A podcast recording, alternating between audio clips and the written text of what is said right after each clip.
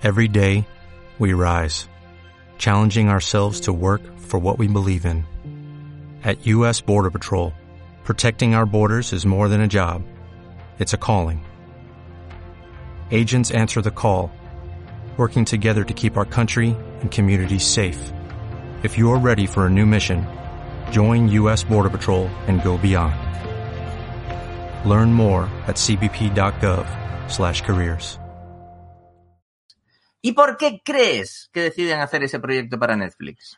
¿Por el dinero a lo mejor, doctor? Por el dinero también, pero para ellos, después de hacer Endgame, por ejemplo, Ya, ya, ya. que hay ¿Por una porrada de Cuéntanos, cuéntanos, doctor. un proyecto secundario. Pues porque esta es una historia de Anthony Russo, que quería llevar a cabo, que quería llevar a la pantalla hace ocho años. Hace ocho años, ni más ni menos. Y hace ocho años escribe esta historia y os voy a decir un- unos datitos más que tengo aquí.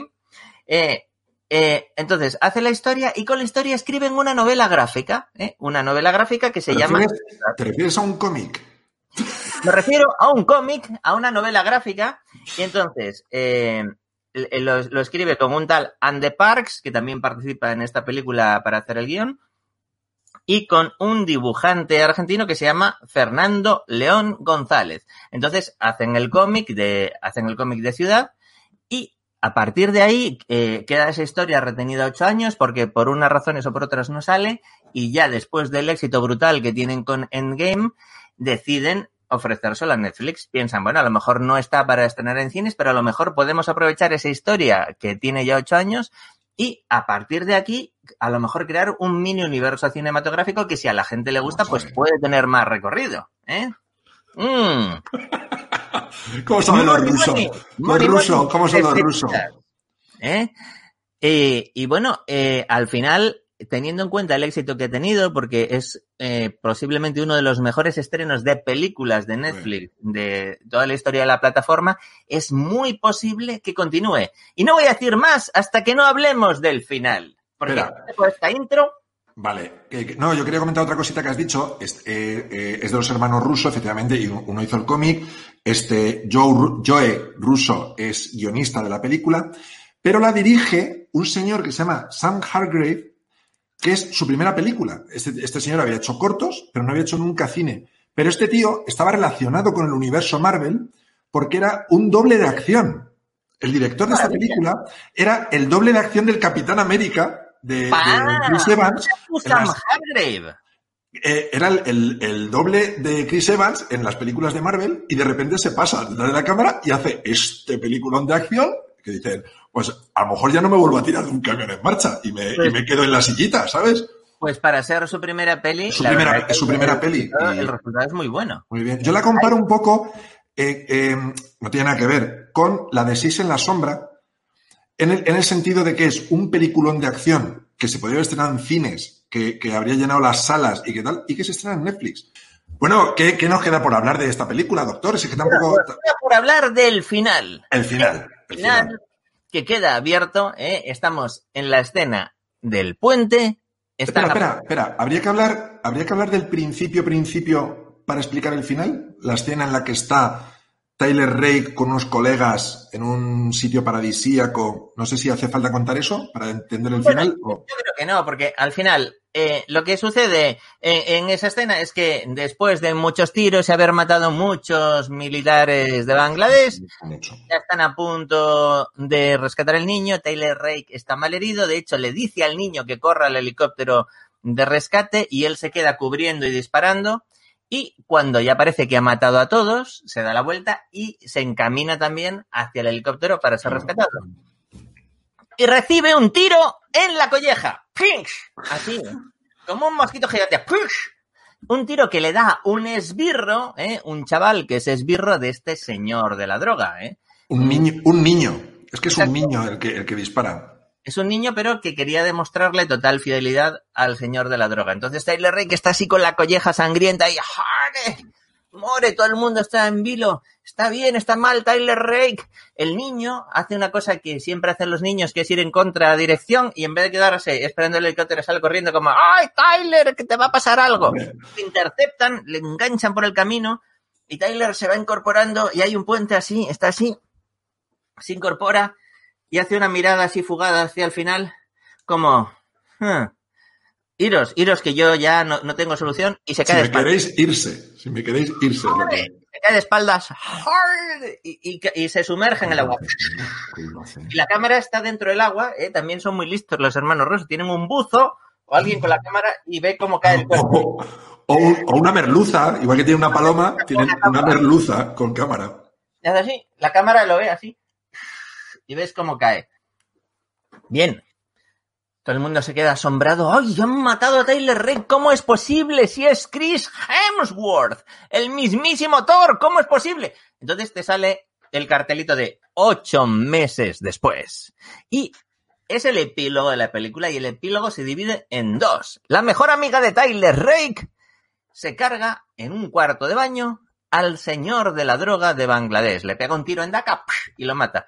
Y el niño está en una piscina, ahí ha vuelto al colegio, se ven otros chavales con uniforme, está como un poquito deprimido, con cara de triste, sube a la piscina, eh, o sea, va por la piscina, se sube, se sube, ¿cómo se llama? Al trampolín, Trampolín. sube por las escaleras y el niño sube bastante alto y es prudente porque no se tira de cabeza. ¿eh?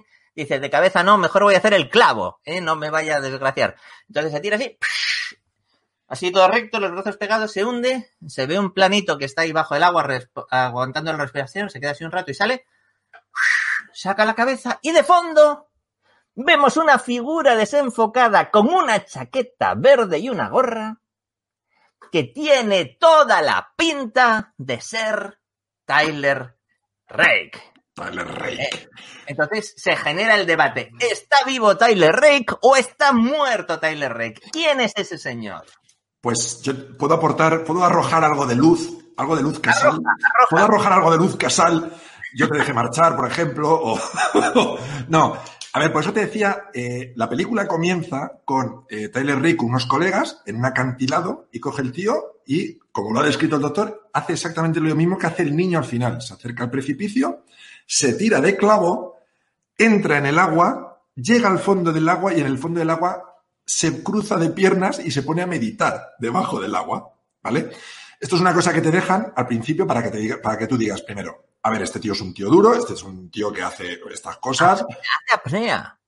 pero cuando al final Tyler Rake muere cayendo al agua, tú recuerdas la primera escena y dices, "Mm, perdona, que este Que Tyler señor... Rake aguanta mucho debajo del agua. Claro, pero es que por si fuera poco, segundo, segundo guiñito que te deja el director en la película. Hay un momento que están hablando, ese momento que se están haciendo amigos Tyler Rake y Obi, el niño, eh, y hay un momento que el niño le dice, lo tengo aquí apuntado a la frase, dice, una vez leí en un libro una frase que es, no te ahogas por caer al agua, sino por quedarte debajo.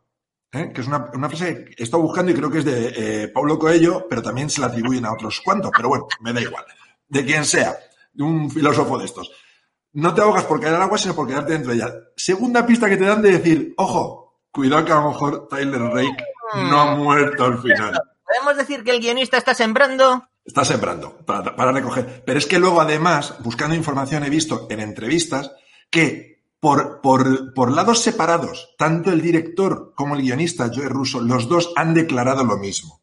Que es, hemos dejado el final abierto sin saber si muere o no, a propósito, por si hay que hacer una segunda parte. Entonces ya, Y, a eso añado lo mismo que ha dicho Chris Hemsworth. Ah, también lo pues mira, no lo sabía. Hecho, eh, rodaron varios finales, varias posibilidades y hicieron proyecciones individuales de público que luego da su opinión en la película y la forma que el público prefería para terminar la película es precisamente esta forma ambigua en la que parece que puede ser que Tyler Rake esté vivo. Entonces, no solo eso, sino que esto de- eh, genera una corriente de rumores que tiene mucho que ver con lo que hemos dicho antes, que se podría plantear hacer una precuela con la historia de Tyler Rake y Gaspar para recuperar a David Harbour también y luego una, una secuela. Pero, pero, el dato definitivo viene aquí. El dato definitivo viene, eh, lo tengo aquí apuntado, en este cómic llamado Ciudad, que escribieron hace ocho años Andy Parks y Anthony Russo. Y ese cómic no acaba de la misma forma que la película. ese cómic No me digas. tiene la escena en la que Tyler Rake cae del puente. Lo que pasa es que el cómic es un poco distinto. En vez de ser un chico, es una chica. ¿Cómo se llama el chico en esta parte? Obi. Pues en el cómic es una chica que se llama Eva. Obi Eva. Ah, qué buena. Qué traslación, ¿eh? Qué, cómo, mira. Y eh, lo voy a comprobar para no equivocarme. Y en vez de ser eh, Bangladesh, la acción se desarrolla en Paraguay. Pero es prácticamente lo mismo. Pero después de esa escena epílogo, ¿qué es lo que sucede en el cómic? En el cómic, Tyler Rake cae del puente y se recupera. Y hay unas viñetas en las que está en un hospital recuperándose de sus heridas y cuando se recupera, tiempo después, va a ver si Eva está bien. Y la, la ve desde la lejanía, igual que hace aquí en la película, cuando Tyler Rake parece que está allí a la lejanía vigilando a ver si Obi, Ah, el chaval que ha rescatado, el que ha hecho la extracción, está bien también. Por tanto, teniendo en cuenta que, bueno, no sé por qué enseño esto porque es como si fuera un libro, pero teniendo en cuenta que tengo aquí apuntado el final del cómic de, y esa escena que diseñaron de manera que ya sabemos que Tyler Rake está vivo, me arriesgo a decir, me arriesgo a decir que va a haber una continuación de esta peli en la que Tyler Rake estará vivo. No te, tampoco arriesgas mucho, doctor. O sea, que decir, se ve, eh, eh, venir. venir. He, he contado el final de la historia original, la historia. Pues a de- mí me gusta más la de la película, fíjate. Esa ambigüedad de habrá muerto o no habrá muerto, tal, me, me, me crea más, más suspense, suspense. Aquí te ponen a un señor que tiene toda la pinta de ser Tyler Rake, con la constitución física de Tyler Rake, Claro. vestido de militar como Tyler Rake, y yendo a ver al niño que quién va a ser. No, ¿quién Es va que además tiene, tiene una cosa que es, tiene un personaje interpretado por, por Chris Hemsworth, cuyo trabajo es hacer misiones súper peligrosas de rescate. Es que, perdona, es que lo tienen hecho. Puedes hacer, puedes hacer las precuelas y secuelas que te dé la gana. Las que te dé la gana. Aquella vez que Tyler Rake rescató a no sé quién en, en- en Colombia, tal, Y esta cicatriz me la hice en Vietnam, que me tiré por una han encontrado un filón, los rusos han encontrado un filón. Y el, y el director, el director que estaba tirándose de camiones en marcha, ahora mírale. Eh, el señor Hargrave está deseando dirigir lo siguiente y visto el éxito que está teniendo como estreno de Netflix, ya Totalmente. digo que mm, tendremos Tyler Rake para rato, cuando todo esto, eh, pues eso, cuando pase todos los asuntos que estamos viviendo de pandemias, coronavirus y demás, y los rodajes vuelvan a ser lo que eran. A ver, mira, la, la- la primera, la primera, Verónica Ruiz, doctor. ¿Es posible que alguien sobreviva con una herida de bala en el cuello como la que recibió Tyler? A ver, si la herida va por fuera, es decir, si te pilla en oblicuo y es una herida, lo que se llama una herida en sedal, es decir, si, entra en diagonal y nada más que coge los músculos más superficiales y no profundiza, sí podría sobrevivir. Pero si atraviesa el cuello desde atrás hacia adelante del todo, lo normal es que lesione los grandes vasos, ¿eh? que te lesione, pues eso, la carótida, que te lesione la yugular, y entonces ahí te desangras bastante fácil. O sea, necesitaría una trayectoria en oblicuo, una herida en sedal, que entrara y saliera sin afectar los grandes vasos. Por ser, como lo estamos viendo desde atrás, pues por poder puede ser. Bueno, eh, lo que pasa que lo normal es que se desmayara. No se ve, no se ve la trayectoria. A ver, lo- yo creo que los hermanos rusos no son tontos y lo han preparado todo bien para que sea como has se ve dicho que tú. el no ves la trayectoria de la bala.